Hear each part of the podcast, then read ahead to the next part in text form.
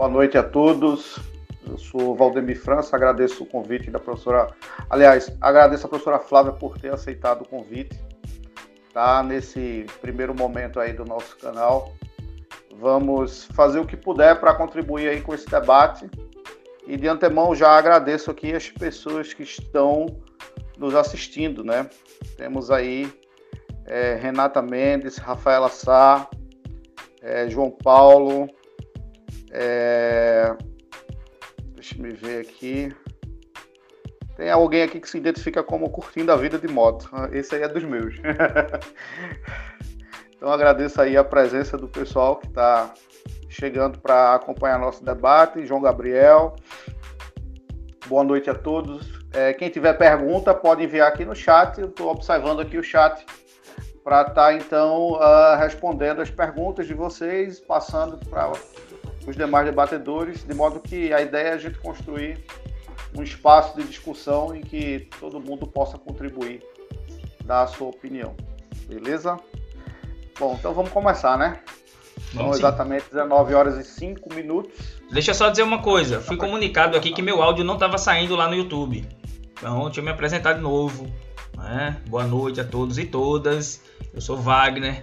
É, a gente está aqui com esse projeto né, de, de, debates, não é, para a gente tentar é, se aproximar primeiro, né, nesse momento tão difícil, e também para debater assuntos que são extremamente relevantes à nossa, à nossa realidade. Então, eu espero que a gente tenha um momento muito proveitoso, apresentado numa professora Flávia, professora Flávia Carolina, que ela é. Deixa eu, abrir, deixa eu pegar a cola aqui, porque senão não vai ter, não vai ter como. Ela é professora universitária, enfermeira sanitarista, mestranda, não é? E é coordenadora também, que é uma função bem árdua, bem difícil, função essa que eu é, espero nunca mais ter que desempenhá-la em lugar algum. É, então, hoje o tema do, da nossa conversa é, é, a educação superior nesse período de transformação. Ó, Flávia, quando você ligou a, a, a, sua iluminação aqui, ficou bem melhor a imagem. Eu não sei para as demais pessoas. Eu achei que o melhor, a gente tem esses problemas. É, uhum. Então, galera, é, esse período de transformação tem sido difícil para todas as pessoas. E isso reflete, reverbera, evidentemente, no ensino é, e ainda mais no ensino superior, né, que tem uma demanda um pouco mais é, é, próxima, com aulas práticas, tem uma, uma, uma, série de questões que ficaram é, assim, a gente foi surpreendido com essa, com essa é, parada e a gente teve que é, se reinventar. Mas antes da gente iniciar, eu só queria deixar aqui um, um registro, gente. Hoje nós ultrapassamos a triste marca né, de 100 mil mortos por Covid-19 aqui no nosso país. É um número assustador, é um número é, é, inimaginável há um tempo atrás. E, e, aqui, e aqui fica o meu registro de solidariedade às famílias que perderam os entes queridos e também é, uma, um, um, alerta, um pedido né, de que vocês que estão nos assistindo tenham todo o cuidado do mundo, porque essa doença não é uma simples gripezinha, não é? Tem matado muitas pessoas e a gente não tem um indicativo muito próximo né, de, que, de que essa realidade vai ser alterada. Então eu deixo o registro aqui da, da gente ultrapassar essa marca triste. Mas a gente precisa informar as coisas. Então vamos, vamos começar. Vamos começar falando aqui. É, passar a primeira palavra para a nossa convidada para dizer como é que como é que tem sido essa experiência, não é? essa transição, essa coisa, essa coisa que não, assim, pegou a gente surpresa e como é que foi, não é? receber tudo isso e administrar todos esses problemas. É, a gente já começa com uma pergunta difícil, né?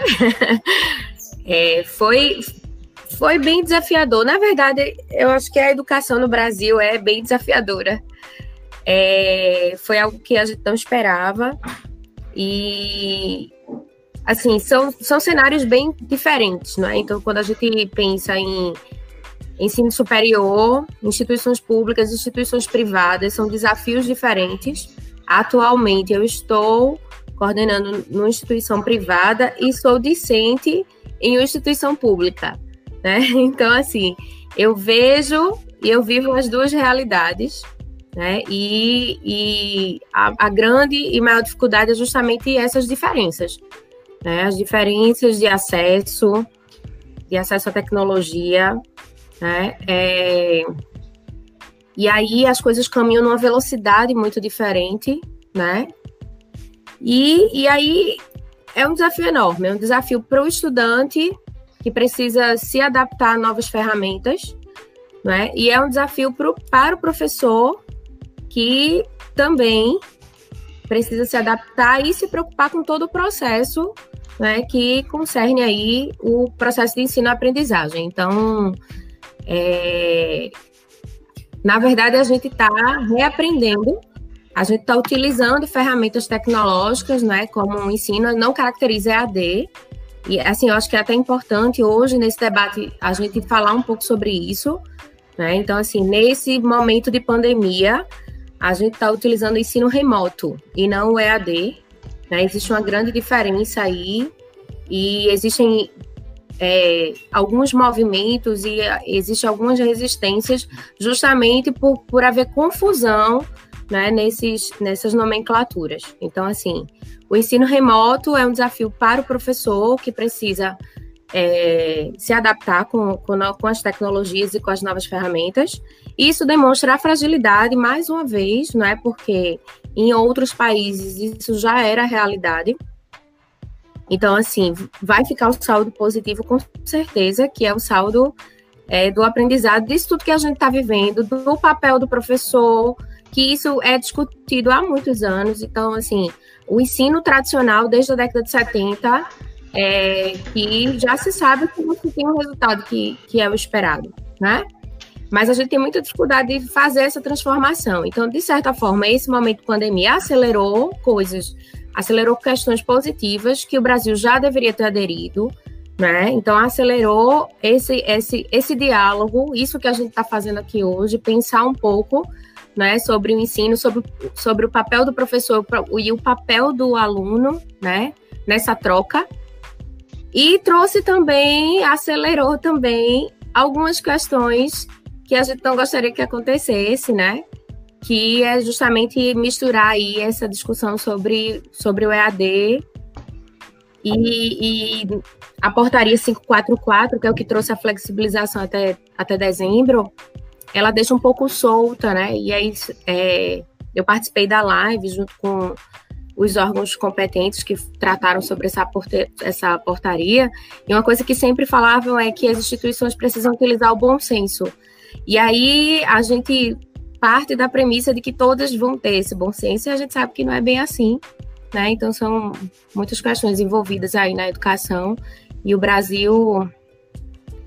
É, como é que eu posso dizer? O Brasil mostrou agora suas fragilidades e agora é o momento de a gente lutar para ter uma, uma, educação de mais qualidade e não dá para desconsiderar que esse momento existe e que ele pode existir futuramente e que não vai dar mais para voltar. É, a senhora tocou num ponto aí extremamente importante, né, que é o, a necessidade do, da educação, de modo geral, no Brasil se atualizar. É interessante essa colocação porque uh, o ensino regular no Brasil ele começa a ser implantado a partir de 1808, portanto, do século XIX, e o ensino superior também. Entretanto, o ensino básico e superior só vai chegar para a população de forma mais ampla, isso já é, nas primeiras décadas do século XX, aliás, em meados do século XX. Porque até então o, a educação superior era para uma, uma elite que dominava e é, domina ainda o Brasil. Dentro dessa linha de raciocínio, uh, o que a gente viu no que se refere a pensar o ensino superior tão somente é, se limitava a é, re, reproduzir modelos, né? reproduzir modelos e o que me parece né, é que nesse momento nós encontramos então uh, o cerne da questão, porque num momento de profundas e, e rápidas transformações, é, como a senhora falou, né, nós temos então uma. É, a verdade veio à tona. Qual é a verdade? É que a gente criou uma ilusão de ensino superior é, que não chega para todo mundo, que não é moderno, é, que não significa é, ingresso e, e, boas colocações no mercado de trabalho. É como se a gente estivesse tentando é, construir uma casa pelo teto, né? Pensando no ensino, em todo o caminho que você faz é, na educação básica até o ensino superior, você vai pensando então na, você vai alicerçando uma casa, um prédio. E o ensino superior é o teto disso tudo.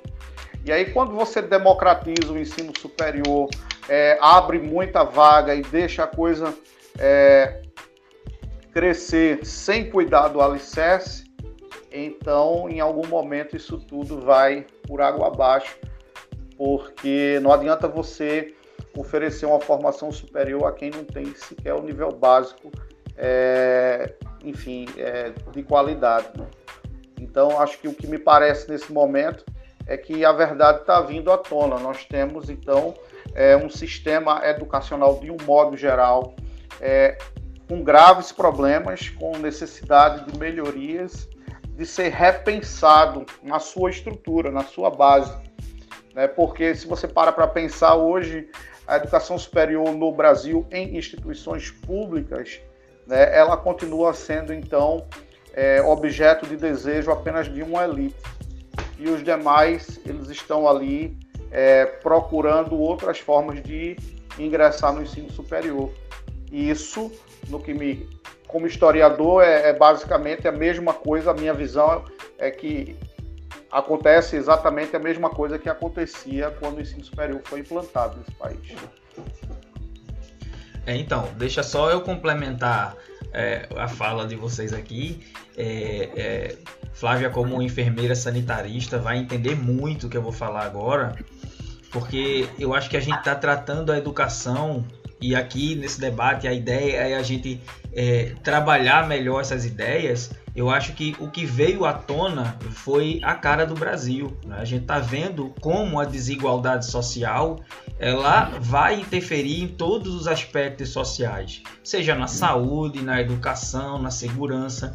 E, infelizmente, pouco se tem falado a respeito dessas questões, que eu acho que é o cerne de toda, essa, de toda essa discussão. Então, você encontra um abismo entre alunos de escola da rede pública e privada, você encontra um abismo enorme entre alunos de algumas instituições de ensino superior e públicas e privadas, né? Então você vai encontrar a desigualdade social e acho que é, é bem pertinente o que você falou essa questão da democratização é, do, do ensino, mas a, a, democratização eu acho que a, a ideia era muito boa, só que é, vai, você vai mexer numa série de, é, é, de, de, de ordens postas, não é? Você tem uma estrutura social montada e essa estrutura social montada é para ter, para se perpetuar, não é? O, o rico que, que, que, continua sendo rico, o pobre que, que não pode ter muita possibilidade de ascensão.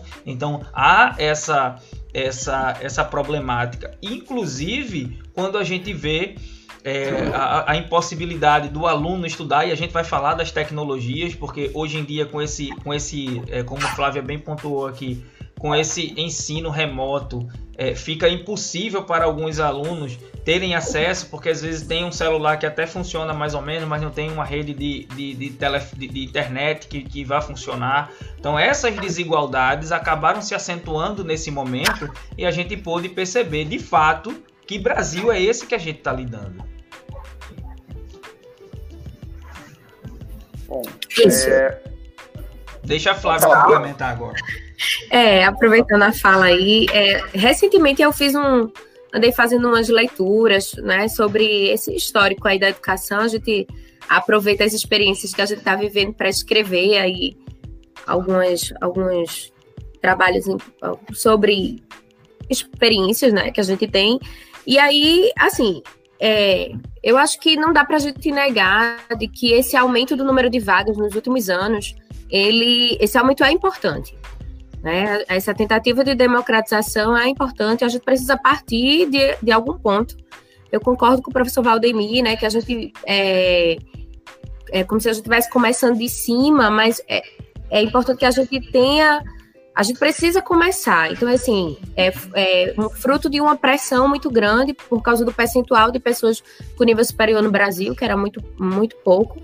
Eu acredito que nesses últimos 10 anos, 15 anos para cá, o perfil do, do estudante na, no ensino superior de, das instituições públicas mudou um pouco. Ainda não é o que a gente espera, mas hoje a gente tem outras formas de acesso, até da minha época, né? Porque eu já estou aí há uma década de formação, mas mudou o acesso, então a gente tem outras formas de acesso como SISU, e, e aí mudou um pouco o perfil sociodemográfico aí desse, desses estudantes. Mas a grande dificuldade ainda, que é o que o professor, professor Wagner falou, é que o, o abismo social dificulta, mesmo que o acesso seja facilitado, a condição social daquela família para manter aquele estudante numa universidade pública, que tem, na maioria das vezes, aula integral, não é? E que e aí é, é importante pontuar. Aumentou o número de vagas, aumentou o acesso, mas e, e, e aumentou o investimento? Não Recentemente, ao contrário, né? A ideia é esse investimento vem diminuindo e aí, pouco tempo aí, antes da pandemia, a gente estava discutindo o boicote aí nas universidades públicas, porque não tem outro nome, me perdoem, né? E, e aí a gente viu no Brasil vários protestos acontecendo. Eu acho que isso também pode ser, inclusive, um reflexo dessa, desse perfil do estudante que mudou na universidade pública. E na hora que a gente começa a abrir espaços para um outro um outro grupo, né? A elite se incomoda novamente. E então, assim, a gente precisa é, trabalhar hoje a questão do aumento do investimento, né? Eu, eu tive o, a, o prazer de, de trabalhar com na, na universidade que eu estou trabalhando, estudando mestrado, a gente faz com orientação. Então, recentemente, umas meninas fizeram um trabalho sobre satisfação dos estudantes da universidade, né, estudantes de enfermagem. E um dos pontos que é muito marcante no trabalho, né, que a gente fez essa essa orientação é, é a falta de apoio que esses estudantes têm. Então, assim, aula integral, o estudante não tem é, restaurante universitário, ele não tem um local para descanso, ele não tem um auxílio de transporte, muitos é, vêm do interior, então, assim, ficam numa casa, né? Existe a casa do estudante, mas existe vaga limitada. Então, assim, são muitas as dificuldades que são enfrentadas. E aí eu aproveito para pontuar, eu vou falar rapidinho, sei que tem outros temas aí, pode ter outras perguntas. Pode ficar tranquila. Mas é, aproveitar para pontuar que recentemente, é porque o tempo está passando muito rápido, mas eu acho que foi uns cinco anos, não é, Wagner? Eu não sei se vocês lembram que teve uma discussão aí que estavam querendo colocar é, a internet, que a gente tem que fazer, não tinha mais banda larga, que a gente ia pagar por dados, consumir. Foi. É, eles que queriam limitar, eles queriam limitar o acesso a dados. E queriam limitar Planos o acesso. ilimitados não iriam existir. Pois é, já 2016 já faz isso tudo. Então, assim, queriam limitar o acesso e aí foi visto que hoje já é um bem, um, eu não sei se é esse termo bem essencial, mas aí isso foi vetado. Eu fiquei e aí agora que a gente começou nesse problema, eu fiquei pensando, imagine se isso tivesse sido aprovado. É o marco regulatório da internet, se tivesse sido aprovado do jeito que tinham pensado, nós estaríamos hoje orelhão de ficha. É. então, se as fragilidades no nosso país já estão assim tão à mostra, imagino como estaria, não é? Então, é, essa, isso traz essa discussão social, não é simplesmente ter acesso à internet, isso é importante, é importante. Ter internet de baixo custo é importante. Mas e como é que está a qualidade de vida desses estudantes em casa? Como é a estrutura familiar? Existe um espaço não é? A, a, família tem condições de, de apoiar esse estudante em casa, porque muitas vezes é, está no ambiente escolar ou no ambiente de ensino, né, nível superior, é uma fuga, né? Uma fuga dos problemas que existem em casa, né? Da, da, da pobreza ou da fome, enfim. Então, assim, são muitos desafios você antecipou um ponto que nós iríamos é. tratar mais à frente, mas a gente vai voltar a falar disso, sim.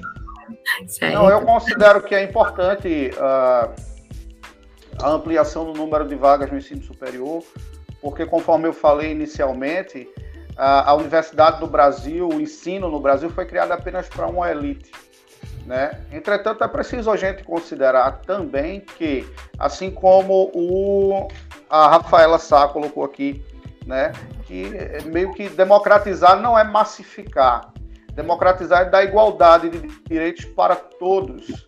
E dentro dessa linha de raciocínio, não adianta você criar uma ilusão de ensino superior com é, instituições desiguais, com investimentos desiguais, com uh, é, estrutura desiguais, e aí acaba que você massifica é, o acesso ao ensino superior, mas os problemas sociais que existem e os problemas do próprio sistema acabam inviabilizando né, a formação de qualidade dos nossos estudantes. Né? É importante a senhora é, considerar, a senhora colocou e, muito bem, que o ambiente escolar e, e o ambiente universitário, enfim, o ambiente acadêmico de um modo geral, ele necessita né, de, de, espaços de pesquisa que possibilitem a pesquisa, de espaços de alimentação, de espaços para o estudo. E o que, que a gente tem visto nos últimos anos? A gente tem visto é que, ao invés de você ampliar é, de forma igualitária, você simplesmente terceiriza. E essa terceirização ela acaba sendo extremamente prejudicial, porque né, é claro que o lucro ele acaba ficando no, no patamar é, principal das coisas. Vamos continuar aqui. Eu fiz um roteirinho, vamos continuar aqui, porque a gente vai falar dessas questões sim. Mas ó, é, eu lembro que gente, a gente, Valdemir, quem não sabe, é meu irmão, né? Mesma mãe, mesmo pai, apesar de sermos bem diferentes, ele tá aí com esse com essa aparência, parece Abraham Weintraub, falando aí da educação. Então, se você me chamar de Weintraub novamente, eu vou me pedir, pedir licença para me retirar do debate. Não, não, não vou fazer isso mais não. Para mim, me soa ofensivo. Não vou é, fazer desculpem, isso não. Desculpem os nossos é, é, seguidores aí, mas pô, o cara me chamar de Weintraub é melhor me chamar de canalha, porque assim é a mesma coisa. Não, calma, calma. desculpem essa lembrança, né? Lembrar que essa é. pessoa existe. É o cavanhaque, eu já falei, é o cavanhaque. Ó, é, é, e nós é, tivemos já vários projetos juntos.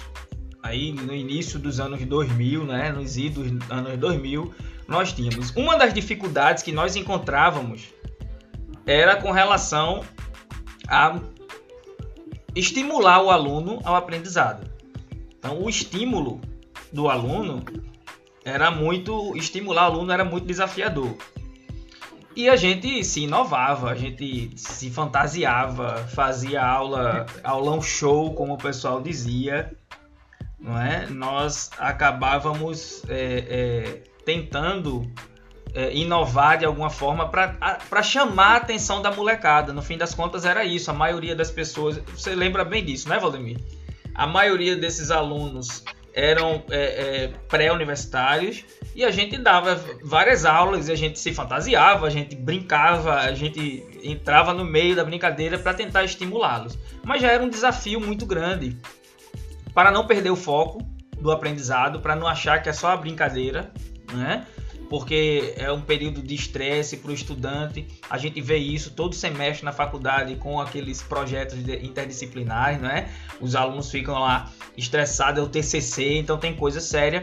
Mas a gente criou, é, de certa forma, uma estratégia de uh, chamar a atenção do aluno. E eu, eu ficava observando aquele movimento à época, dizendo assim: como nós estamos atrasados. Eu estou aqui na sala de aula e olha que a gente está falando início dos anos 2000, lá 2003, 2005. E a gente ficava olhando os alunos com é, a tecnologia da época, que já era bem avançada, e a gente continuava dando aula com aquele giz ou aquele, aquele, aquele marcador de quadro branco, né? Com, aquele mesmo, com aquela mesma metodologia, daquela mesma forma. E o mundo estava mudando e nós precisávamos encontrar alternativas para que é, é, para que atingíssemos o, o objetivo educacional. Essas ferramentas acabaram se transformando em outra coisa. É, e aí você vai encontrar muito material interessante, vários professores produzem material, tem no YouTube, tem muito material à disposição, mas não há uma cultura, não há uma cultura de, é, é, de prezar por esse material. Os alunos vão fazer coisas mais lúdicas, vão estar procurando outro tipo de diversão, enfim. Eu não vou estar aqui tecendo críticas a quem faz determinados vídeos lá no Instagram, mas enfim, prefiro estar vendo os stories lá, vendo uma maquiagem nova, a ter uma informação. Por exemplo, nós abrimos nossa live hoje falando não é, da marca horrível dos 100 mil mortos. É uma coisa importante, nós precisamos conversar, nós precisamos debater sociedade. E aí me perdoem, eu, eu, a, minha, a minha adolescência foi muito combativa, a minha adolescência foi muito politizada. Nós discutíamos todas as, é, é, em todas as esferas esses, essas mazelas, esses problemas sociais, mas de um tempo para cá eu vejo que esse debate se esvaziou. Esvaziou por uma falta de interesse e talvez culpa nossa, não é que a gente não esteja, como eu falei anteriormente, conseguindo estimular essas pessoas suficientemente a essa discussão. E aí eu queria saber de vocês o que é que vocês acham a respeito dessas ferramentas educacionais, o que é que a gente pode fazer, porque também eu não quero me transformar num, num, num palhaço de circo para dar aula, não é? Não é minha vocação. A gente brinca, a gente descontrai, mas o conteúdo precisa ser ministrado e a gente fica é, numa situação bastante delicada.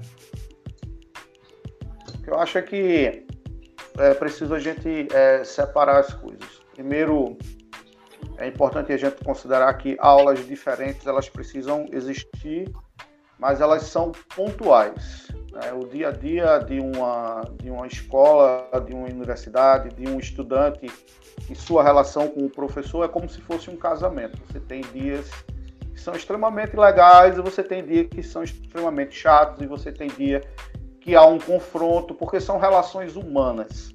Eu gosto sempre de dizer que aluno, estudante, professor, eles não são números, eles são pessoas. E dentro dessa linha de raciocínio, eles têm sentimentos, eles têm dias bons, dias ruins.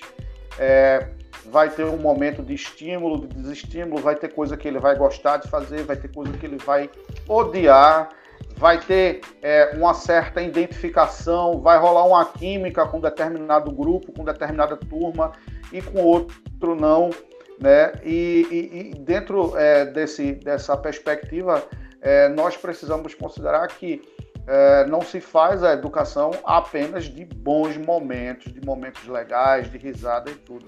A gente precisa entrar no aspecto formal também, de ministrar o conteúdo, é, de consolidar o conhecimento, porque senão tudo entra numa dimensão do oba-oba. Né? A dimensão do oba-oba é aquela em que você é, acha que tudo está bom, que tudo está bem e, e, tudo mais. Né? Um outro aspecto, né, como eu disse que a gente tem que separar as coisas, outro aspecto importante é, é, o outro aspecto importante é a gente considerar também o uso da tecnologia, né? E aí a gente entra ah, num, num, debate é, transversal que é sobre o uso ah, alienado da tecnologia. Né? Então nós temos aí é, a tecnologia chegando para as pessoas e a gente nem sabe dizer até que ponto isso é bom.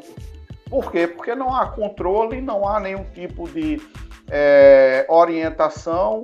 É, as famílias, ao que me parece, não estão preparadas para orientar o uso da tecnologia. E sendo assim, e sendo assim, a gente então é, começa a perceber que jovens e adultos, inclusive, passam 24 horas por dia conectados nos seus celulares e não sabem, por exemplo, é, enviar um e-mail, não sabem anexar um documento num e-mail para enviar, não sabem utilizar uma planilha de Excel, coisas simples, né, que quem, quem vive conectado é, deveria saber. Eu já constatei isso em vários momentos, né, e isso então reflete diretamente no trabalho do professor. Por quê? Porque não adianta o professor se encher de tecnologia, né, o professor criar um arsenal de tecnologia, quando a tecnologia ela não é utilizada no momento certo. Eu gosto sempre de dizer que a tecnologia ela é um meio, um meio e não o fim. Ou seja, não é a tecnologia que vai fazer o trabalho, quem vai fazer o trabalho é o, é o professor, né? Então, é, Vânia está falando aqui, nem, é, nem sempre há é, só momentos legais, animados, mas todos os momentos são importantes, de verdade. Né? Isso aí é a opinião de uma pedagoga aí de mais de 25 anos de estrada, está contribuindo aqui com o nosso debate e dizendo o que é real. Todos os momentos são importantes. Então não dá para a gente pensar na escola como sendo um ambiente em que nós estamos lá para satisfazer as vontades dos estudantes, né? Não dá para fazer uma aula utilizando o celular todas as vezes. Não dá para usar né, uma, uma tecnologia que seja bacaninha para o tempo passar rápido todo momento. Nós vamos ter momentos de voltar às origens, até porque, até porque o, o a origem né, de tudo é, muitas vezes nos leva a um aprendizado muito mais simples.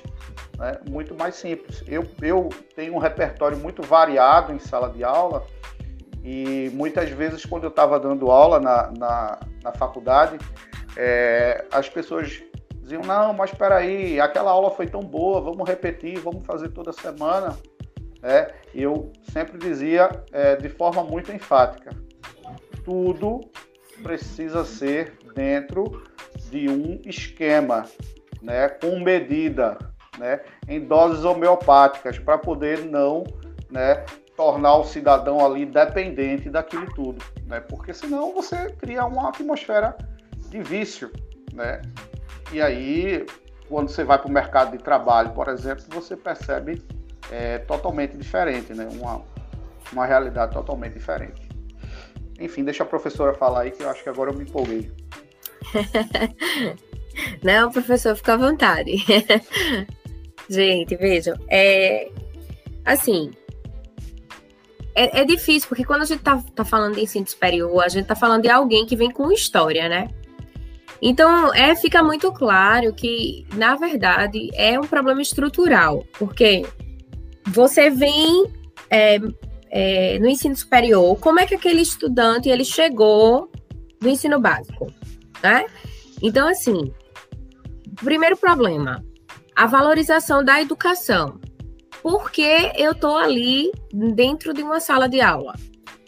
Né? Eu estou ali porque eu quero aprender, eu estou ali porque eu vou para o mercado de trabalho, eu quero um título, eu quero um emprego, não é? Então, assim, tudo isso é importante. Ter um título, ter um emprego, lógico, isso faz parte da vida, não é?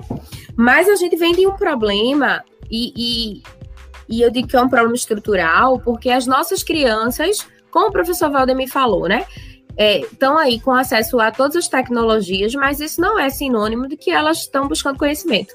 Não é sinônimo de que isso agrega, porque eu preciso saber usar, não é? E isso é algo que é da infância, é isso que, que, que vem da, vai, vai mudar muito dependendo da estrutura familiar, não é? Do que, de, do que aqueles pais qual, é, o que, como aqueles pais utilizam essa ferramenta, não é? E, e passar isso para a criança. Então, é, o problema já vem daí, não é? Então, a, a fragilidade na valorização da educação, o que parece ser uma discussão mimimi, né? É uma discussão muito importante porque ela traz aí problemas de, de gerações, né? Quando esse. E aí vamos, então, vou, vou tentar me prender um pouco mais ao ensino superior, que eu acho que é o que eu consigo discorrer melhor. Né? Então, assim, é, a gente está no ensino superior pensando em formar um profissional, e aí eu vou falar da enfermagem, né? As nossas diretrizes curriculares, ela, ela diz que precisamos formar um profissional crítico e reflexivo, humanista, né? Generalista e humanista. E aí a gente está no meio de uma pandemia e a gente está. É... A pandemia faz parte do processo de ensino-aprendizagem. E tantas vezes a gente está tão preocupado que a gente quer terminar o nosso curso, e eu super entendo, porque existem várias coisas aí ligadas a esse processo, né? Tanto na instituição pública como na privada. Então, é um planejamento de vida, é um planejamento familiar, é um planejamento de renda. Então, você, o estudante, ele está investindo financeiramente, ele está investindo tempo, ele está investindo é, psicologicamente, enfim, várias coisas aí envolvidas. Mas aí a gente está no meio de uma pandemia E a gente está vivendo tudo isso, a gente precisa formar um profissional para o SUS, não é? E aí, nesse momento em que as universidades públicas estão sendo muito importantes, são as geradoras de conhecimento, mais do que provado que é que é na universidade pública que vai sair as soluções e que, e que vai sair é, o que a gente está esperando aí, são as vacinas, não é? Então, é uma universidade que devolve para a sociedade. E isso tem que acontecer no âmbito geral. Então, a gente precisa formar um profissional para a sociedade, para o SUS, sabendo que existem todos esses contextos que estão envolvidos, né? Então, assim, é, é importante que aos poucos, porque a gente já está no ensino superior, a gente já está vindo com uma pessoa aí de maior, né, um adulto, algumas tá vezes pronto já. Já tá é, pronto. Às vezes, a gente pega um pouquinho mais novo, mas aí está nessa fase de transição.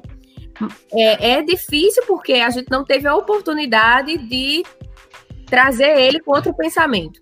Mas aos poucos a gente precisa que ele entenda de que o papel do discente, né, o papel do aluno, ele é extremamente importante. A gente precisa parar de discutir somente o papel do professor. Como o professor tem que fazer na sala de aula? Que ele tem que criar? Lógico, o professor tem que ser criativo, principalmente porque sabe que a realidade é diferente do que a gente gostaria que fosse, não é? Então, se, por exemplo, você vai dar aula numa turma que estuda pela manhã e uma aula numa turma que estuda à noite, você percebe a diferença absurda, porque a turma à noite geralmente são estudantes que trabalham o dia inteiro, que chegam cansados. Então, é, a forma, o formato daquela aula vai ter que ser diferente simplesmente pelo perfil do estudante. Sem contar que, justamente por esse aumento de vaga e, e esse, essa facilidade de acesso, a gente tem estudantes de várias gerações ali. Né? Então, a gente tem estudantes que têm um, muita afinidade com tecnologia, a gente tem estudantes de 60 anos, 50, de 60, que tem dificuldade de leitura, tem dificuldade de entendimento, tem todas as dificuldades que vocês possam imaginar, né?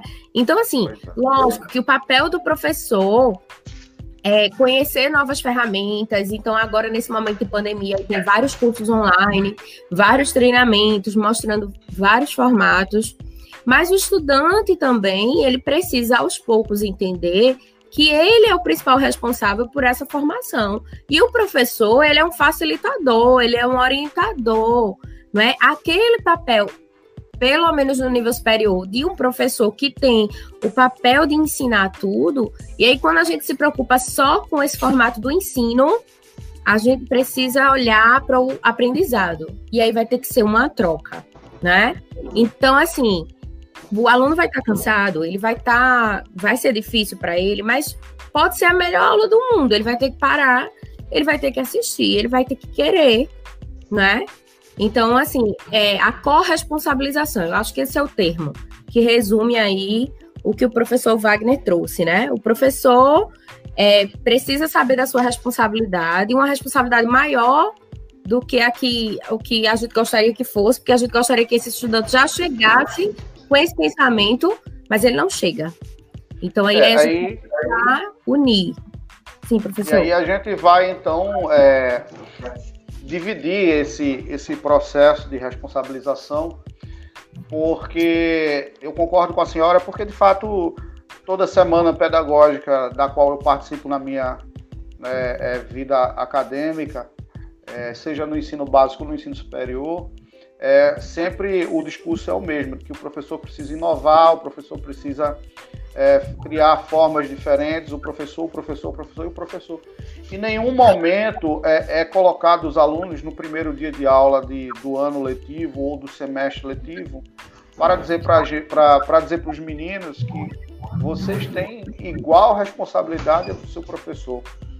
A responsabilidade é de vocês. Por que, que isso não acontece? Isso não acontece porque não há uma cultura, né, não há uma cultura de, é, de dividir essa responsabilidade de fato. O professor no, no, no Brasil ele carrega um fardo enorme nas costas, porque ele é responsabilizado por toda a sistemática fracassada de educação que nós temos aqui. E a sociedade, de um modo geral, não respeita a figura do professor. De modo que você tem, por exemplo, é, problemas seríssimos lidando no ensino superior e, na, em igual proporções no ensino básico. Muitas vezes até com o apoio de suas famílias. E aí, né, fica muito claro para a gente de que o professor ele carrega né, o fardo pesado da educação desse país sozinho. Sozinho. Não tem absolutamente ninguém para ajudá-lo. Então, é, eu já presenciei, é, já soube, por exemplo, casos horrorosos de desrespeito, né, casos até de agressão, e aí a gente não precisa ir muito longe para ver isso, não.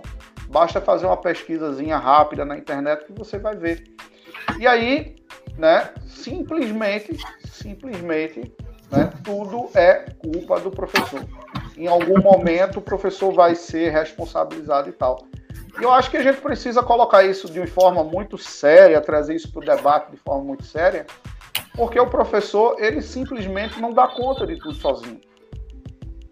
Nós temos problemas estruturais, nós temos problemas de gestão, nós temos patrulhamento ideológico, muitas vezes perturbando o professor no seu ambiente familiar, nas suas redes sociais, um ambiente particular, assediando e tudo mais. E as pessoas simplesmente acham que isso é normal. É, o professor nem tem liberdade de dizer o que, ele, o que ele pensa acerca de determinados assuntos nesse país, porque literalmente existe um patrulhamento ideológico. Essa semana, por exemplo, né, estava é, é, em discussão, na, na, verdade já se sabia há um tempo, entrou em discussão de forma muito é, enfática essa semana a questão de um dossiê na qual professores estavam envolvidos, né? ou seja, estavam fichando professores por determinados posicionamentos políticos. Dói né? code. Então, então nós voltamos à repressão. Nós voltamos à repressão. Esse então... debate que a gente está fazendo aqui, por exemplo, nem todo professor tem coragem de fazer. Cuidado. E por que, que nem sempre tem coragem de fazer? Porque muitas vezes ele pode estar tá colocando o seu emprego em risco. Muitas vezes né, a pessoa pode gravar uh, o que a gente está falando aqui, tirar de contexto e ridicularizar o professor, desmoralizar o professor diante de todo mundo. Então, uh, o professor, a educação no Brasil é uma cruz e o professor carrega ela, sabe, absolutamente sozinho sabe? E aí não adianta você querer entrar em sala de aula todo dia para fazer uma aula diferente, porque você não aguenta, você ganha pouco, você trabalha três expedientes, né? Então você não tem como fazer uma aula sensacional todos os dias. Calma, certo? Valdemir. Não adianta você, não adianta você fazer é, uso das melhores tecnologias quando muitas vezes você faz uma aula maravilhosa e os alunos simplesmente não querem utilizar aquilo, né? Então, a tecnologia ela não é a solução. Nós precisamos acompanhar a evolução do processo é, é, educacional e modernizar as universidades, as faculdades, as escolas. E eu concordo com tudo isso.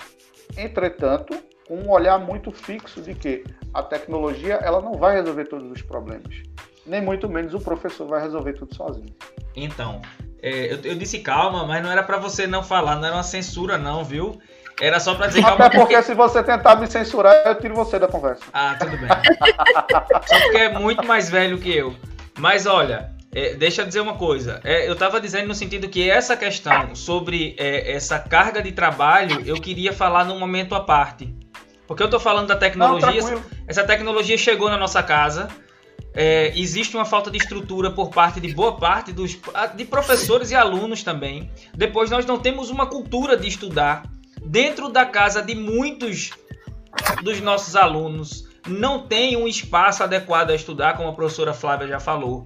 Eles não têm o hábito, boa parte deles, não é? Boa parte não tem o hábito de ter disciplina para estudar. Muitos, sobretudo aqueles que estudam à noite, só estudam na sala de aula, extremamente cansados, porque em casa tem família, tem uma série. Então, assim, nós não precisamos, nós não temos aqui que tratar somente o sistema educacional. É um sistema social que é bem complexo e que eu acho injusto é que toda a carga desse sistema educacional que não dá certo fica na, nas costas dos professores. Quando, na verdade, há uma sociedade, a uma sociedade que eh, negligencia por questões culturais. E até eu falei, né? Do estímulo. É melhor fazer uma dança, é melhor ver um, uma, uma, maquiagem no YouTube do que ver um chato de um professor falando de um assunto. Por quê? Porque culturalmente se convencionou aqui no Brasil que isso é chato. Conversar sobre questões sérias no Brasil é chato. Por quê? Porque o, o povo não fica brincando. Olha como a nossa cultura é. é o brasileiro ri de tudo. O brasileiro tá na desgraça e tá fazendo piada essa é a marca que a gente leva, quando na verdade nós deveríamos enfrentar com seriedade questões sérias. E a gente está tratando aqui dessa maneira. Um dos problemas que eu ia mencionar é com relação à carga de trabalho. Eu não sei vocês, mas essa mudança de, de, de, sair da sala de aula e ficar com esse acompanhamento que não é EAD, não é como a professora Flávia bem pontuou, é, é aula remota, isso me trouxe uma carga de trabalho duas ou três vezes maior. Porque agora o aluno já não tem problema em assistir tua aula à meia-noite e te mandar um e-mail às três da manhã. E se você não começar a fazer como eu fiz, né, de desligar determinada hora, eu desligo tudo para poder ter sossego, você fica trabalhando sem parar. Então houve essa mudança e é, existe uma questão de disciplina que os alunos não têm. É, em, assim, eu já dei aula em ensino médio mas hoje no ensino superior já há bastante tempo e é impressionante o tanto de vezes que eu ainda paro. Eu acho que tem alguns ex-alunos meus aqui na, na, na, assistindo e eles vão saber o tanto de vezes que eu paro a aula para dizer, pessoal, o que, é que vocês estão fazendo aqui?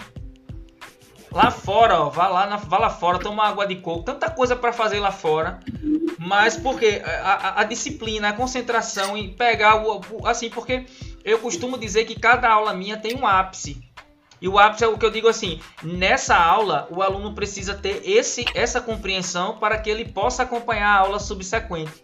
E quase sempre nas aulas, pessoal, prestem atenção nisso aqui. Se você não fez nada até agora, ficou no WhatsApp aí discutindo uma relação com seu crush, preste atenção nisso. Porque muitos fazem missa de corpo presente, eles estão, mas o espírito está longe. Então a gente tem uma cultura difícil em que não há um estímulo da sociedade também. E eu lembro, Valdemir, de que nós escutávamos muito isso quando éramos crianças. Olha, tá estudando muito, vai endoidar. Quem estuda muito endoida. Estamos nós aqui, professores, não é? é não endoidamos, quer dizer. É, ser doido é relativo. É, mas, enfim, não nos fez mal. Né, não nos fez mal de modo algum. Mas há essa cultura de achar que estudar não dá futuro. Eu, eu, eu, eu digo muito isso na sala de aula. Gente, vocês não podem vir para cá querendo um papel no final do curso com o nome de vocês. Porque se isso não vier agregado a conhecimento, vocês só serão mais um desempregado com um papel embaixo do, do, do, do braço. Não é? Professora é, eu, eu, é, eu quero aproveitar essa fala aí sua, Wagner, porque assim, eu, o que eu percebo, e como enfermeira, né, a gente dá aula e a gente ensina assim para o aluno o conceito de saúde, né? E a gente sabe que é, é, existe o hábito de separar. É como se a gente deixasse de ser humano e fosse várias caixinhas, né? E aí, quando você traz que existe um problema social, a educação está inserida nesse problema. Então, é, não, adianta botar a culpa só no professor, a culpa só. É um problema social. Quando a gente fala que é um problema social, primeiro é um problema que as pessoas precisam ter o entendimento de que um ser humano, né, ele vive e o trabalho faz parte da vida, né? E faz para ele, por exemplo, ter saúde, ele precisa ter um emprego, porque o emprego traz autonomia, traz qualidade de vida né, traz a independência, ele traz a, a, a, saúde mental que a gente está falando aí, né, esse limiar entre o ser é normal... Como diz, é como ser... diz o Gonzaguinha, né? Sem o seu trabalho, o homem não tem honra. Sem a sua honra, se morre e se mata. É, desculpe lhe interromper, professora, mas é, essa fala é importante para a gente ilustrar o que é o trabalho na vida da gente. O trabalho Exatamente. é muito mais do que simplesmente fazer uma atividade específica trabalha muito mais. Exatamente, exatamente. Então, assim, o, agora, aliado a esse trabalho, não é? Precisa ser algo que some a sua vida. Então, a gente vai fazer algo que a gente sinta prazer e dor, mas a gente que é professor sabe disso, mas a gente precisa sentir prazer naquilo que a gente faz, porque aquilo vai nos acompanhar durante nossa vida. Então, tá, as questões é, da estrutura familiar, as questões de lazer, segurança, emprego, então tudo isso, né, o que a gente chama de condicionantes determinantes de saúde, não é que não, quando a gente pensa em saúde, não é a ausência da doença, é um bem-estar biopsicossocial. Então, essa, essa separação, ela é muito danosa. E quando a gente olha no âmbito da educação, no ensino superior, e que a gente pensa, aquele estudante está ali para pegar um papel, né?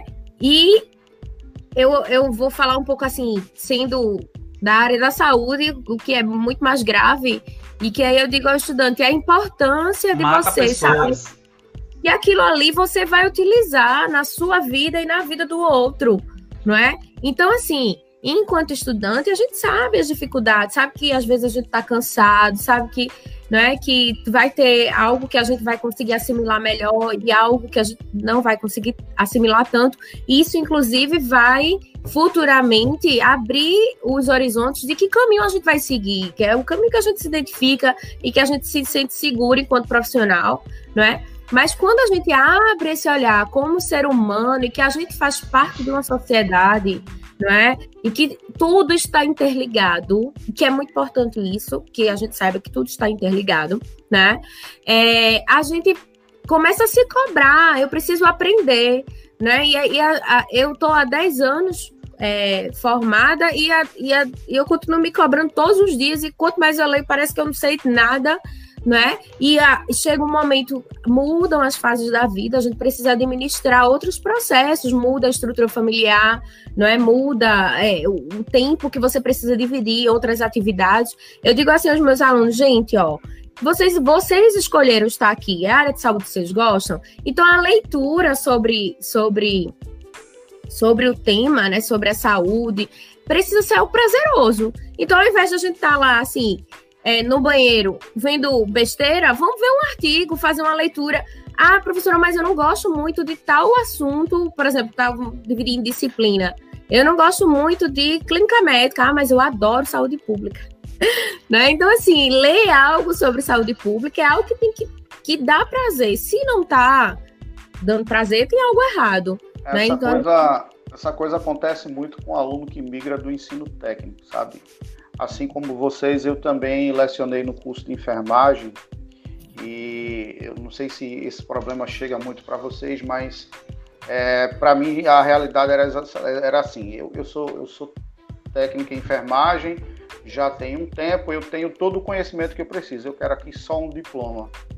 Né? E isso era extremamente, extremamente complicado de se administrar porque as pessoas estavam dentro de uma caixinha, elas simplesmente não entendiam o que era o ensino, não entendem o que é o ensino superior, embora estejam ali tentando, é, é, galgando ali um, um, diploma de ensino superior. É, então é muito complicado esse tipo de coisa, porque você vê que nesse momento aí as pessoas estão alienadas pelo ensino técnico elas acham que ser um profissional de nível superior é exatamente a mesma coisa de um profissional de nível técnico, só que com uma titulação. O que na verdade não é bem assim, né?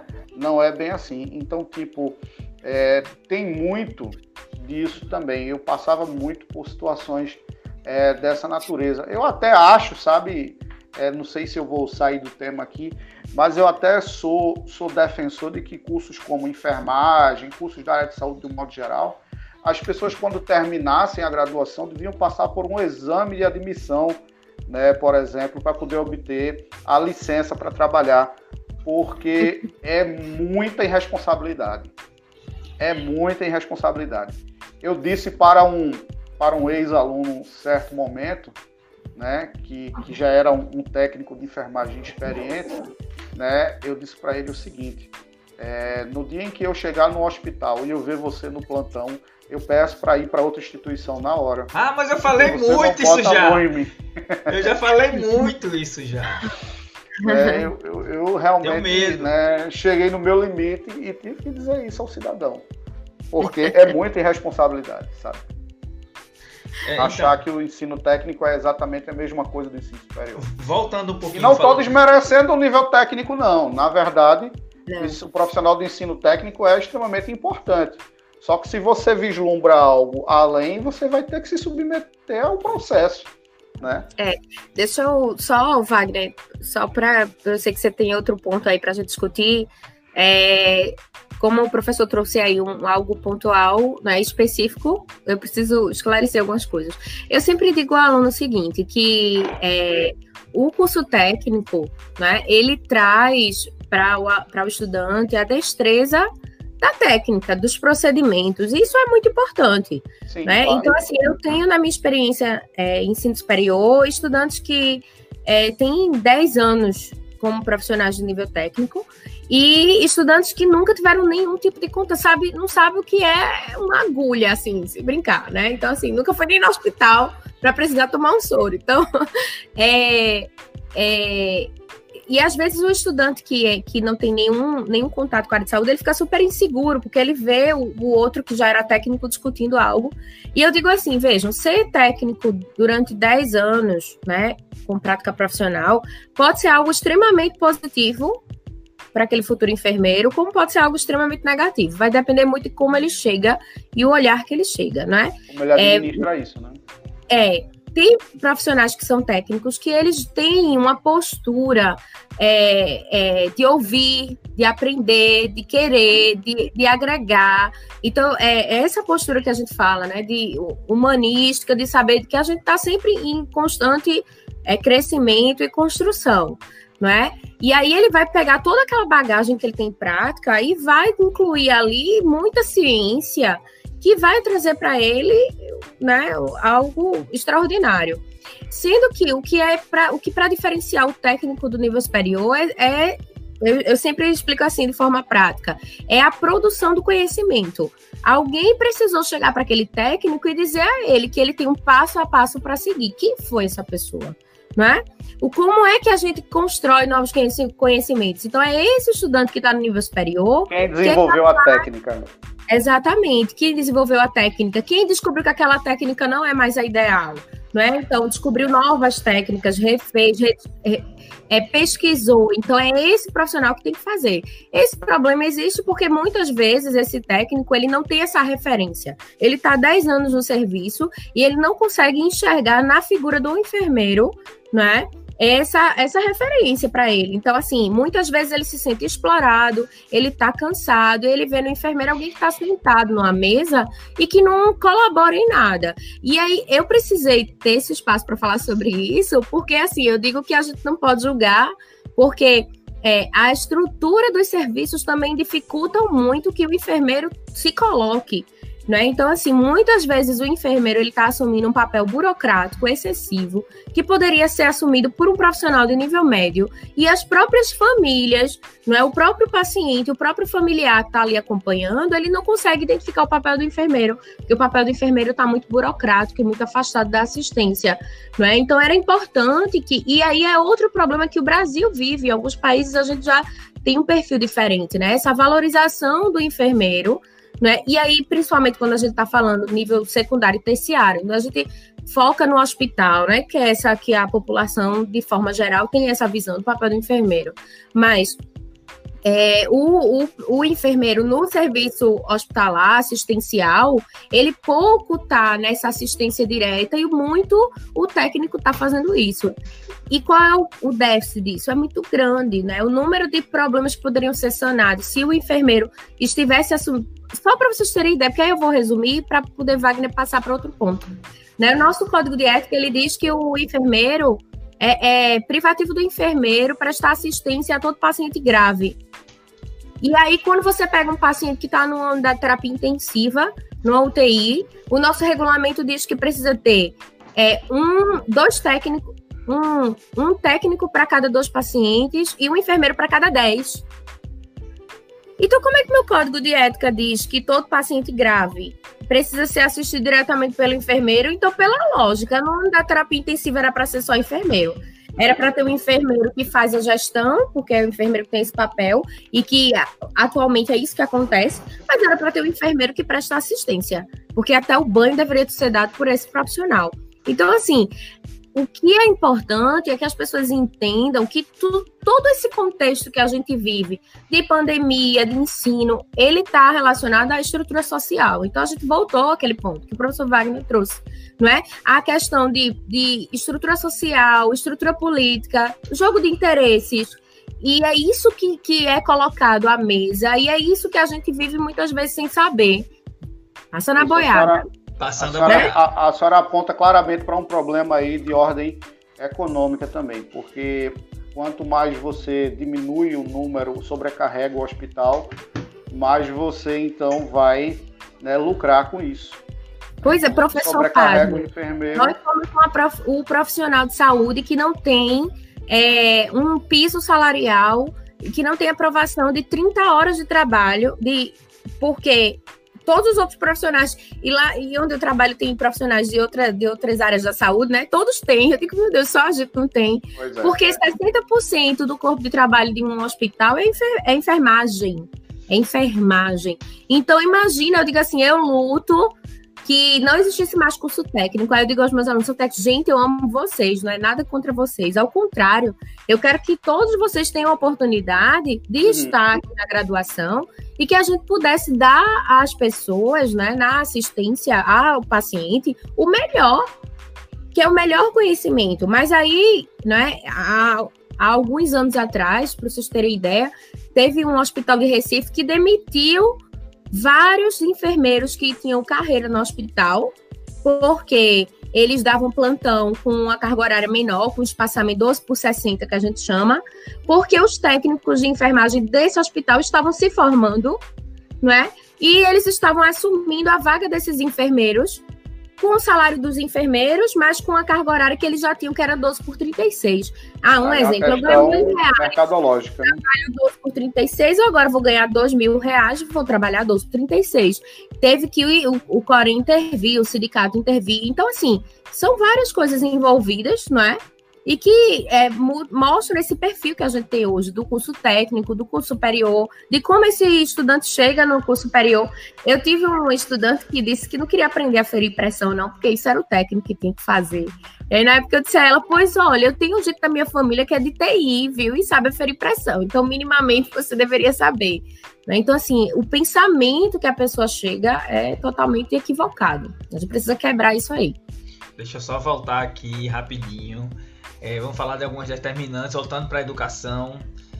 É, aquele aluno à noite que a, a, a, aula acaba às 22 horas, mas às 21 ele já está desesperado para ir embora porque onde ele mora é perigoso.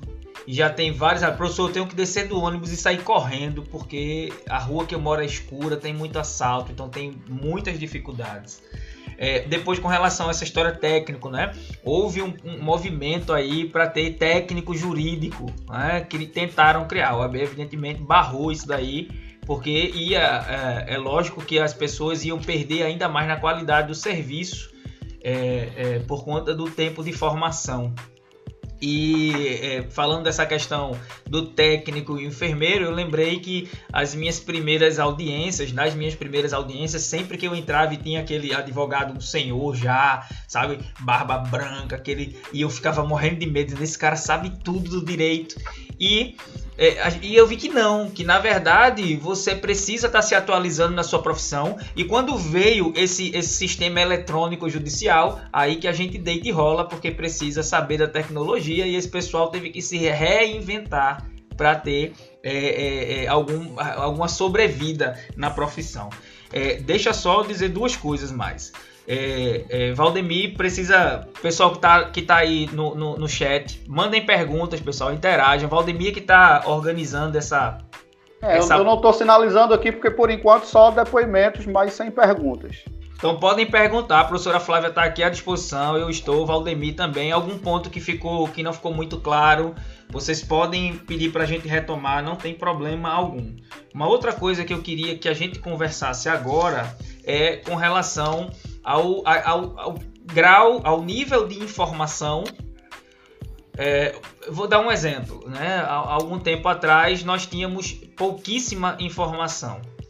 Uh, a gente ia recorrer à enciclopédia Barça, que tinha lá na biblioteca da escola, porque em casa não tinha condições de comprar uma dessa, para fazer uma pesquisa naquele trabalho em folha de papel pautado, não é? Que a gente fazia aquela, aquela letrinha lá. Hoje, a gente está dando aula e o moleque está com o, o celular na hora para, é, de alguma forma, é, confrontar. E aí entra um pouquinho do que Valdemir falou de ideologização, né? de trazer o professor como um opositor ou alguém que não está é, é, refletindo aquilo que ele acha que é verdade na, para, para a sociedade. Então eu tenho relatos de amigos em, em algumas universidades, inclusive, ele estava, alguns gravando, filmando é, clandestinamente a aula, outros confrontando, é, usando tecnologia, não é, para trazer contrapontos e aí é, com coisas completamente impertinentes, evidentemente. Mas assim, hoje as pessoas têm muita informação e informação de péssima qualidade. Essa semana eu gravei um vídeo no meu Instagram porque fiquei sabendo que estão usando minhas fotos numa rede social de relacionamento. E eu morri de medo, por quê? Porque é, alguém está usando a minha imagem é, para tentar se relacionar com, outra pessoa e qual é a finalidade? Que se fosse encontrar é assaltar, é, é, é, é roubar, é matar. Então a gente vive é, é, nessa. a tecnologia traz essas mazelas também, traz essas dificuldades. Então é muita informação, muitas informações de péssima qualidade, não é? Ah, é, Renata tá falando aqui da Wikipedia, né? É horrível, né? Então, assim, você tem é, é, informações de péssima qualidade e eu nomeei isso. Se alguém falou isso antes, gente, desculpem, mas há muito tempo eu falo que isso é a teoria do mínimo esforço. Eu vou para a internet, eu faço aquele Ctrl C, Ctrl V, eu nem leio o que escrevi. Então eu já peguei alguns trabalhos que quando eu li não tinha nem sentido o que a pessoa estava dizendo. E chamar e dizer, olha, quem foi que fez isso aqui? Não, fui... como foi que você chegou a essa conclusão aqui? Não, professor, e não saber nem para onde ia.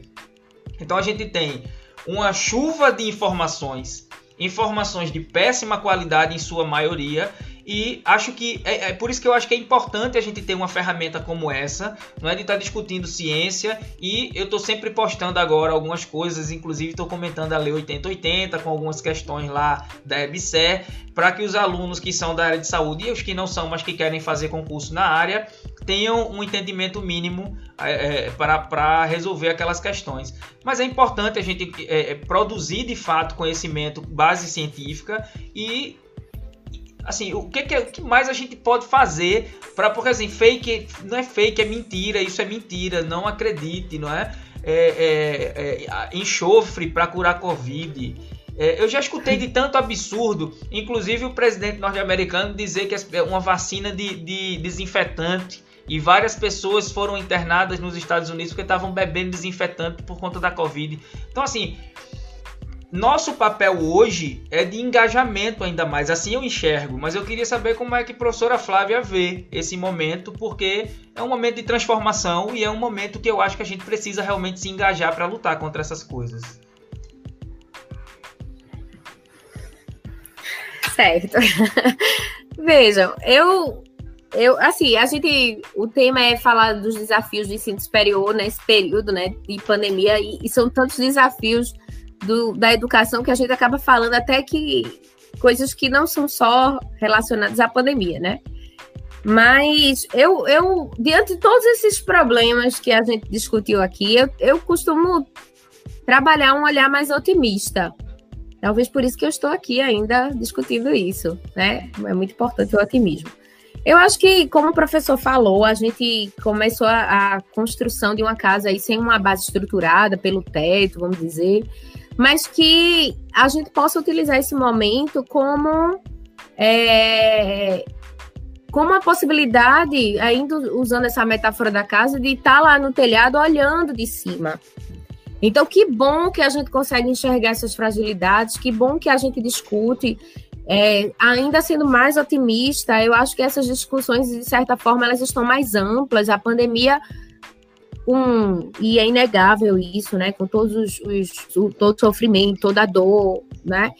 Ela, mas junto de toda dor vem um aprendizado e ela trouxe a oportunidade de ampliar essa discussão, de ampliar a discussão do, da importância do SUS, né? de ampliar a discussão é, sobre esses desafios da educação. Então, são desafios ligados à pandemia, mas que, de certa forma, a gente acaba expandindo a discussão. Então, mais pessoas podem ouvir, mais pessoas podem entender não é? E, e, e, ter uma postura diferente. Então, assim, por exemplo, um exemplo de uma postura, de uma questão otimista, né?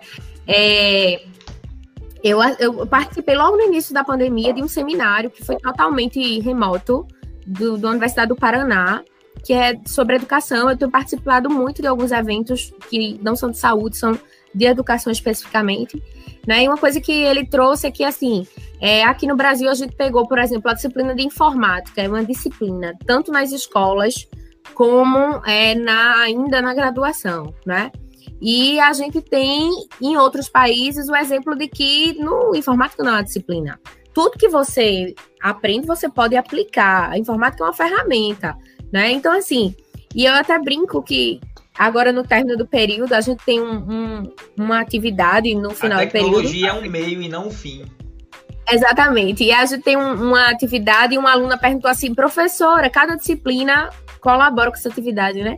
Professora, faltou atividade de informática. E aí eu disse a ela, mas meu amor, veja só, a atividade de informática você fez o semestre todo e foi nível hard, tá? Passou, né? Então, assim, a gente olhando né, com um olhar otimista, a gente tem novas oportunidades, é, a gente tem uma discussão. São, é um desafio para o professor, nesse momento de pandemia, aprender novas ferramentas, é, utilizar a tecnologia, é, é, pensar em outras formas de didática, outras formas de abordar o conteúdo. Também o um novo formato do aluno repensar o papel dele. Né? Por exemplo, é uma experiência que, que é, a gente teve nesse semestre é que com a ferramenta remota, né, a gente utilizou menos aquele, aquele método de avaliação tradicional, que é uma prova que diz uma nota, e a gente utilizou um processo de avaliação é, construtivo né, durante o semestre com atividades separadas. Isso é, o aluno sentiu muito, porque ele não podia mais acumular conteúdo, ele não, ele não tinha que estudar toda semana para poder responder aquela atividade. E isso é algo bom. Talvez sempre quando a gente acha que aquela coisa vai dar errada, dê um resultado melhor do que a gente esperava. Então, assim, é um desafio. Eu acho que o desafio estrutural, o desafio é, de a gente, enquanto cidadão, escolher o que, o que é importante para o nosso país, ampliar a discussão política, entender que as coisas, as discussões elas são mais profundas do que simplesmente ah, qual é o desafio do ensino superior na pandemia? O professor aprender a tecnologia, o aluno ter internet. Então, assim, é, eu acho que tá, tá aí posto à mesa a discussão de uma forma que antes a gente não tinha, né? E o, vai vir, vai vir a resposta. O reflexo disso ainda está por vir, a gente não sabe exatamente. Né? E aí, novamente, vai depender do quanto a, a, a população aceita e admite, porque também pode vir uma resposta negativa. Pode vir o um entendimento de que está distante e de que o papel do professor ele não é tão importante assim. E aí a gente vem para aquela questão do EAD, né? Então, assim, a gente pode. É, que as questões do EAD não são totalmente negativas, mas que, como o professor falou, Valdemir falou de, logo no início, né? Que a gente costuma copiar modelos. O que a gente entende quanto docente é que o ensino EAD no Brasil, ele não, não não está no momento. A gente não tem como copiar algo se a gente está num estágio muito abaixo. Mas, então, eu acho que vem resultados positivos, vem aí a informática deixando de ser uma disciplina, vem com toda a dificuldade dos alunos, um semestre que a gente superou na grande maioria, não é? E aí agora está na hora da gente olhar de cima, identificar as dificuldades, identificar que somos cidadãos e que tudo está interligado, que para funcionar a gente precisa ter um olhar humanista e que a gente precisa entender que não dá para ter saúde, não dá para ter educação, não dá para ter trabalho se a gente não, não olhar para o outro, só olhar para a gente o tempo inteiro. Professora, é é, Renata Mendes tem uma pergunta aqui para a senhora. Qual a opinião da professora sanitarista em relação à volta das aulas presenciais em relação à pandemia? Independente da instituição ser pública ou privada. Opinião como professora e discente. Veja, a minha opinião. Renata, você. Espetáculo. A minha opinião, Renata, é que a gente só pode retornar às atividades com embasado em estudos científicos. Né? O que a gente tem hoje é um cenário não muito bom. A gente tem um número de mortes diárias no Brasil altíssimo. A gente está nesse, nesse, nessa, nessa área aí da curva por muito tempo. Isso é reflexo das, das medidas e das, das condutas que, que a gente tem feito né, no país. Então, das assim. Responsabilidades dos gestores públicos, de discursos. Isso horríveis, não é? De pôr as pessoas em risco. Isso, então assim, essa, esses conflitos de interesse, não é? Que eles são o, o, o principal, a principal problemática, né? Como sanitarista e como é, enfermeira e tendo o contato com profissionais que lidam diretamente com isso, a professora Rafaela está aí participando, não é? que trabalha aí diretamente na epidemiologia, a gente sabe que o número de casos não é o ideal. E resumindo tudo, eu não sei se vocês lembram em março, quando na Europa a gente estava assistindo o número de mortes diárias de mil pessoas, a gente fazia assim, meu Deus, está morrendo mil pessoas por dia, como é isso? E agora para é algo surreal. Eu não, é porque tá morrendo mil é um... pobres, Flávia. A gente discute isso quando eu converso sempre com o Valdemir, assim, enquanto no Brasil as mortes estavam na classe média e alta, havia uma comoção enorme. Hoje, porque essa doença chegou evidentemente nessa classe alta que é quem viaja para o exterior. Hoje, como elas estão concentradas nas comunidades mais pobres e o número é, é um, eu, eu escutei é, pessoas dizendo que era bom porque estava matando idoso e a Previdência ia ter um desafogo porque estava apertada a Previdência. Então você escuta essas coisas, só falta infartar. Porque é, é onde eu falo, é uma ideologização burra, barata, porque não há outro nome a se fazer, sem contar que é uma covardia enorme. E aí é onde a gente retoma, né? 100, mais de 100 mil mortos no Brasil. E onde é que está a comoção que a gente tinha quando estava esse pessoal morrendo na Espanha, na Itália? Não, agora a gente banalizou. É, é, é. uma ideia, é um movimento de. O Rafa tá dizendo que está aqui. Normalizar. Oi, Rafa. Normalizar o anormal, né? É, é meio que você tentar fazer com que as pessoas retomem as suas vidas é, simplesmente porque não, eu não adoeci, então não é comigo, então segue o jogo e, e, assim vai. Né? Porque não morreu tanta gente de gripe, não morre tanta gente de violência, então tá morrendo de Covid também, a gente não pode deixar de viver por causa disso. Isso chama-se banalidade do mal e Hannah Arendt explica muito bem isso, tá? É, aconselho a quem não leu ainda Hannah que fique à vontade para fazer a leitura, porque quando você fala em banalizar o mal, significa exatamente você perder a sensibilidade para enxergar no outro o ser humano. E aí você faz de conta que não aconteceu nada e segue a sua vida, assim como, né, os soldados de Hitler apertavam o botão da câmara de gás e depois ia jantar com as suas esposas. Ah, deixa eu explicar a banalização do mal. Eu amo, eu sou fã. Né? É, Hannah Arendt, sendo de, sendo de origem judia, se mudou para os Estados Unidos, foi ser pesquisadora lá nos Estados Unidos, fugindo exatamente do nazismo. E na universidade onde ela lecionava, houve um julgamento de Reichmann, que era um dos grandes nomes. Do... Adolf Eichmann. É, é um, um, um, alemão de grande patente, não é, do, do, do exército nazista, e levaram ele é, para julgamento é, em Jerusalém. Tiraram ele, é, é, ele foi preso na Argentina. Ele foi preso na Argentina e foi levado. Criaram um tribunal e evidentemente que ele foi condenado à morte. Quem é que foi? Quem é que foi é, nomeada para acompanhar esse julgamento. Hannah Arendt, que saiu da universidade sendo paga para fazer essa pesquisa.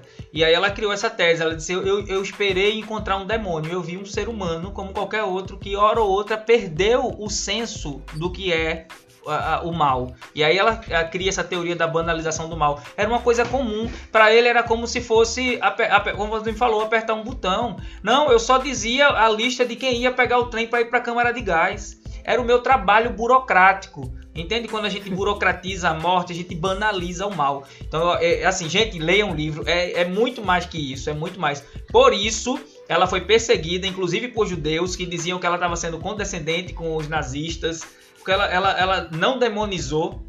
Ela, inclusive, entrou numa seara bacana do direito, que ela começou a falar que é, fala de tribunal de exceção, criaram um tribunal só para condenar. Fizeram isso com Bin, com Bin Laden, não, com é, Saddam Hussein também. Criaram um tribunal só para isso. É, e aí ela, ela questionou todo, tudo isso e acabou é, sofrendo retaliações enormes durante sua vida, perdeu muita coisa na vida acadêmica e só foi, só foi ser reconhecida e compreendida após sua morte. É Eu precisava falar disso. Hannah, Hannah é, ela, ela passou a ser odiada por todo mundo, né? inclusive pelos comunistas, porque segundo a teoria da banalidade do mal, né, todo mundo que cometeu assassinatos em massa estava no mesmo patamar. Né? E aí é interessante a gente parar para pensar sobre isso, porque todo mundo que banaliza a vida, né? Se acostuma. Está no mesmo patamar. Eu vou dar um exemplo: o cidadão que trabalha no IML, ele é médico legista, ele está todo dia com aquilo, ele pode estar, tá, terminar ali e almoçar. Porque para ele é uma coisa natural. Entende? Ela trouxe essa ideia de banalização do mal, mas assim, quando a gente tem é, é, é, vê essa perversidade acontecer o tempo inteiro institucionalizada, a tendência é que a gente não ligue. E eu acho que está acontecendo isso. As pessoas estão banalizando a morte dos outros porque são outros. E quando os outros são pobres, aí que a gente banaliza mais ainda. Aí Renata, a gente reabre, eu livro, aí Renata. a gente reabre o comércio. A gente reabre o comércio, a gente reabre as escolas, a gente reabre bares e restaurantes. E as pessoas morrem e é, e é só uma estatística, transforma vidas, histórias em números. Né? Então... Pois é, e assim, e é uma ilusão, né? Porque se, se as medidas não são tomadas da forma que tem que ser por, por outros interesses, a gente perde muito mais. Né? Então a gente poderia ter tomado medidas mais sérias, a gente poderia ter, porque a gente de certa forma começou precocemente não é? Tomando algumas medidas que foram se afrouxando. Então, assim, se a gente tivesse mantido medidas mais firmes, a gente teria resultados melhores. E aí, isso não, além de salvar muitas vidas, mas assim, é, é como as coisas estão interligadas.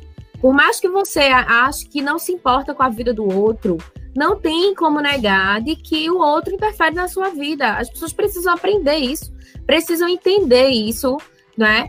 Porque tá, o, a economia vai ser abalada de toda forma, e, e mais ainda porque as medidas certas não estão sendo tomadas, não é? O, o, o comércio volta, mas não volta normal, a, as atividades voltam, mas as pessoas não têm renda, as pessoas não, não saem de casa, então é, existe um, uma sobrecarga do serviço de saúde. Então, assim, são vários resultados que, que interferem nisso, que quem acha que não se importa, que acha que não está sendo atingido por isso vive numa bolha de ignorância.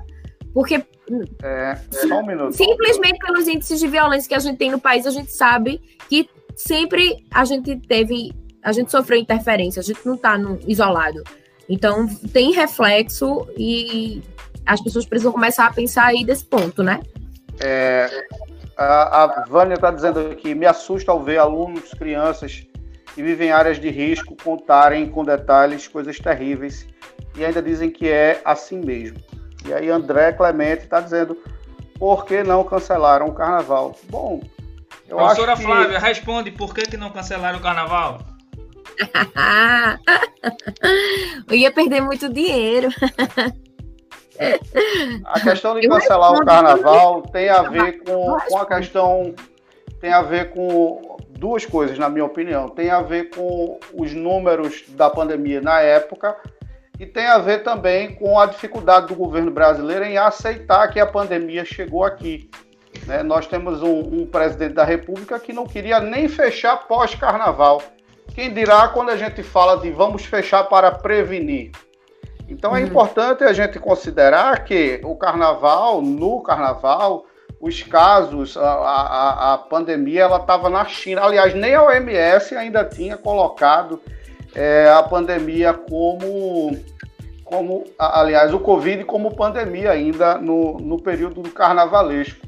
aqui no Brasil ninguém nem ouvia falar. Então imagine, por exemplo, se os carnavais, se os, uh, uh, os governadores resolvem cancelar os carnavais, né? Uhum. Nós teríamos então um carnaval por causa do cancelamento do carnaval. E aí, pós carnaval, quando a pandemia de fato começou a crescer nesse país, né, o presidente da República teve dificuldade em aceitar. Então imagine se a gente faz isso antes. Eu acho que Aliás, ele não aceita até agora. Aceitar, ele é, não até, aceita é, até agora. É. Tem essa questão. É, gente, ó, a gente já tá com uma hora e meia de live, foi o combinado. Estamos caminhando para o fim. Eu só tenho mais um tema. Eu não sei se Valdemir tem mais alguma questão, mas eu tenho uma, uma coisa importante para a gente conversar aqui, que é sobre metodologia ativa. Eu queria que Flávia falasse um pouquinho, porque é, nós a gente trabalha juntos, né? Eu tenho, eu tenho a satisfação dela ser minha coordenadora e a gente, pelo menos eu consigo perceber hoje uma equipe que se ajuda muito e essa contribuição, assim, ser apresentado a esse tipo de metodologia contribuiu muito para a gente pensar é, ferramentas de construção de saber. Eu achei isso muito interessante e eu queria que você é, falasse um pouquinho sobre metodologia ativa. Ok. Então, posso é, dividir com vocês um pouco do aprendizado né, que eu tenho tido sobre metodologias ativas. É, é, vou começar já quebrando assim um, um mito. Né? Usar tecnologia não quer dizer que você está fazendo metodologia ativa. Para a gente pensar em metodologia ativa, a primeira coisa que a gente precisa pensar é nesse processo de ensino-aprendizagem. Inclusive, tem uma autora que eu tive o prazer de conhecer graças à minha orientadora, que deu, me deu aula de didática, Anastasia Ou, que fala sobre o processo de ensinagem e aprendizagem. E aí, é, primeiro a gente precisa quebrar esse papel do professor como alguém que sabe tudo que passa para o outro. E aí não é ensino e aprendizagem, é ensinagem, porque ensinar também é um processo. E durante esses anos que, que eu estou aí na docência, eu aprendo diariamente, cada vez mais. É, então, pensar em metodologia ativa é pensar que aquele modelo tradicional e de que tem um que é o detentor do conhecimento, que transfere esse conhecimento para o outro, ele não existe mais. Né? O que existe é uma troca, é alguém que chega para você com uma experiência, com uma bagagem, com um histórico, com um conhecimento prévio.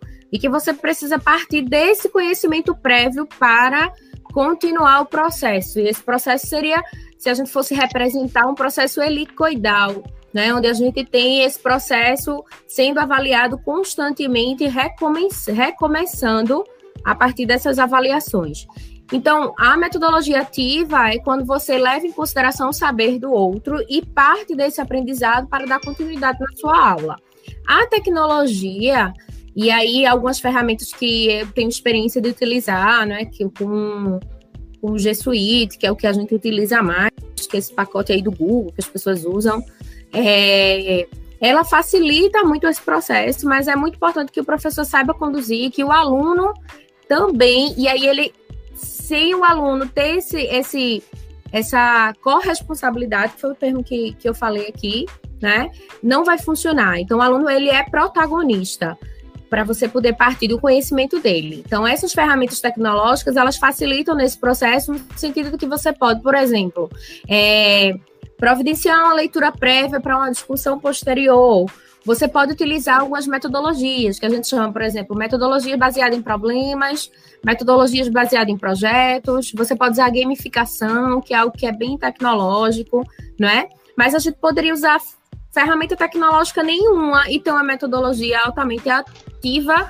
Tá aí Paulo Freire, que trouxe para a gente um legado enorme. Né? É, na educação, as pessoas têm mania de é, dar nova roupagens às coisas e vender como se fosse um produto novo. Mas lá atrás, Paulo Freire já dizia: todo saber ele é válido e ele precisa ser valorizado e a gente precisa fazer uma imersão no universo do aluno e não mandar o conhecimento pronto para aquele aluno que não vai fazer nenhum sentido para ele.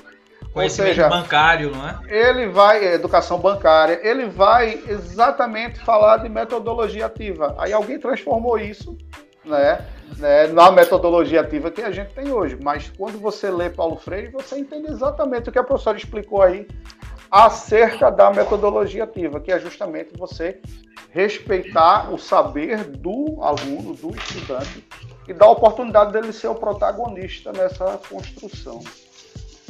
É, eu, eu preciso falar que não é fácil a gente conseguir, eu sei que está tá acabando aí, mas é, a gente conseguir implantar essa metodologia ativa também tem diversos desafios, porque sim, pensando sim. No, no, que a gente discutiu hoje, né, falar, por exemplo, dos diferentes perfis dos estudantes dentro de uma mesma sala de aula, já, já dificulta quando você tem um, um quantitativo muito grande. Existem pessoas que aprendem com mais facilidade produzindo material, outras pessoas ouvindo, outras pessoas discutindo. Então, é, a dificuldade que a gente tem é de conseguir chegar em todos que estão ali. E a gente demanda, na metodologia ativa, principalmente quando a gente tem essa imaturidade no processo educativo, é, demanda muito tempo. Porque quantas vezes a gente pede para um aluno fazer uma leitura de um material prévio e ele chega sem ler nada? Então, o professor faz toda uma programação que não funciona. Agora, também é importante que o professor entenda quem é o estudante dele, o perfil desse estudante, porque a gente não pode se iludir na hora de fazer uma programação. Isso é importante que a gente não fique só botando a culpa no aluno, se a gente sabe que o aluno não vai cumprir aquilo, né? Então, é, demanda mais tempo, é um pouco mais dificultoso. Eu acho que falar sobre metodologias ativas daria outra live, Wagner, mas assim, o que Não, eu mas deixo, a minha assim, ideia de deixar isso para o final foi para a gente encerrar com esse gostinho de quero mais para a gente fazer outra. é, e uma, só o que, o que eu gostaria de deixar é assim, é, o primeiro ponto, se você é um docente e se você é um discente, entenda que é uma corresponsabilidade de que para que a gente consiga avançar aprender muito mais, é importante que haja essa troca. Então, o estudante assumir a responsabilidade dele enquanto estudante e o professor é, tentar identificar esse perfil, tentar abrir lá a mente na hora de, de, fazer essa troca. E a outro alerta que é importante é ter cuidado para não achar que o que a gente vive hoje e o fato da gente estar tá usando tecnologia, a gente está utilizando metodologia ativa. A gente pode estar tá fazendo um ensino mais tradicional mais ainda. É com mais déficit ainda, porque você bota um vídeo lá que o aluno não escuta, pega o gabarito de um exercício com alguém e responde, né? Então, assim, é, é, talvez é, Wagner, muito inteligente, trouxe isso no final, que é fazendo esse fechamento. O desafio nesse momento é a gente conseguir, diante de todo esse cenário que a gente tem, toda essa história que a gente tem aí no Brasil, que traz o que a gente vive hoje, né? É, planejar, repensar, entender os nossos limites, que a gente quer implantar a metodologia ativa, mas a gente vai ter que repensar essa metodologia, em que aula a gente vai fazer, como instigar esse aluno, como trazer ele para a gente. E enquanto professora, eu queria deixar que é, a gente não vai conseguir fazer isso com todos, mas o que me mantém professora é saber que a gente vai chegar em alguns. E é esse algum que é importante, é esse algum que me alimenta não é? Nas minhas, nos meus momentos de aflição, e aí a gente vai conseguir colher aí em algum momento. Eu sei que temos uma missão, porque ser professor é uma missão. E a gente vai para o céu e vai dar tudo certo. Bom, é, sobre a metodologia ativa, eu sou um defensor assim, das metodologias ativas. E queria dizer pra, que a senhora tem muito razão quando diz que às vezes a metodologia ela não, não pega como, como deveria. E aí por isso é importante a gente ter um repertório ali para poder contornar essas situações diversas, sabe? A metodologia ativa ela é extremamente importante, eu considero que sim, e, e é preciso a gente rever, por exemplo, a revisitar a, os métodos de fato que nós estamos trabalhando mesmo no ambiente remoto. Porque, por exemplo, eu tenho notícia aí, né? Eu tenho notícia aí de, de espaços que estão tentando fazer uma prova tradicional no ambiente remoto. Então, por exemplo, o aluno está aqui fazendo uma prova e tem um fiscal olhando de janelinha por janelinha, fingindo que está é, fiscalizando para o aluno não colar.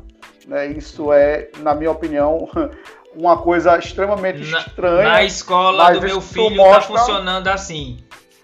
Isso mostra o tradicionalismo, Sim. né? E, e, que tem muito a ver também com a formação do professor. A gente também não pode achar não, mas não é só o professor, é não. Tem muito a ver com o projeto pedagógico.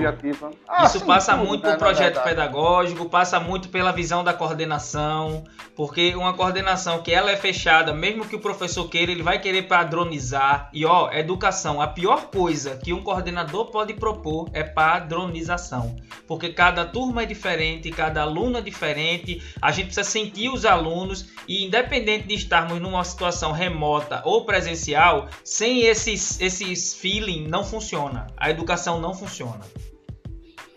Então, aí quando eu falo da formação do professor, isso se estende aos pedagogos também, né, que é uma formação extremamente, extremamente ainda atrasada. Então, a metodologia ativa, ela meio que patina nesse universo escorregadio do tradicionalismo na educação brasileira. Por fim, eu queria agradecer aqui algumas pessoas no chat que se posicionaram, é, Nara Gabriela.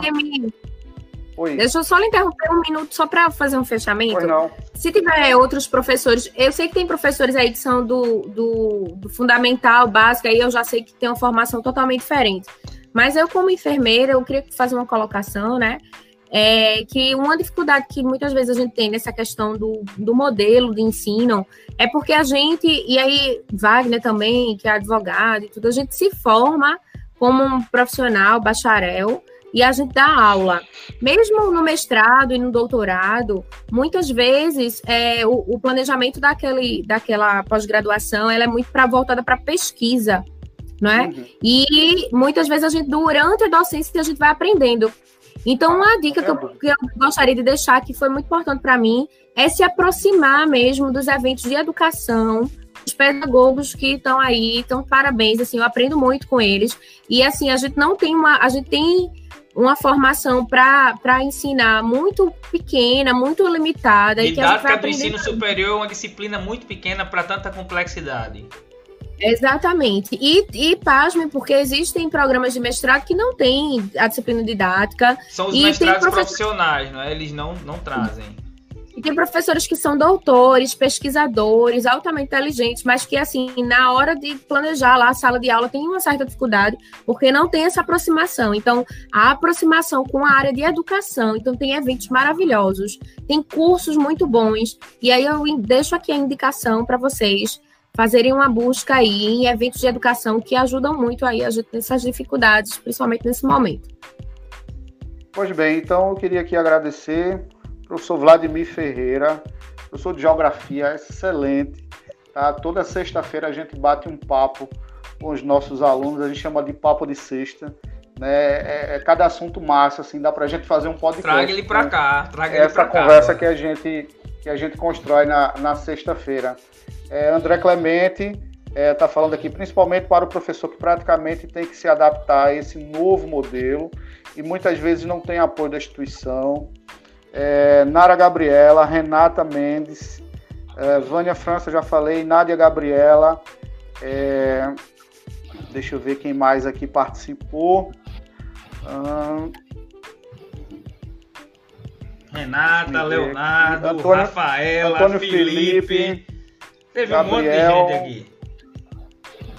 É, é isso, então é isso, eu, eu agradeço é, a presença da professora, acho que nosso debate aqui ele, ele fica em aberto, porque tem muita coisa para se colocar em outros espaços, em outros ambientes. Mas esse é só o nosso primeiro vídeo, ou, nossa primeira live, né, webinar, como queiram. E, e, a gente tem, assim, o desejo de, de fato, contribuir.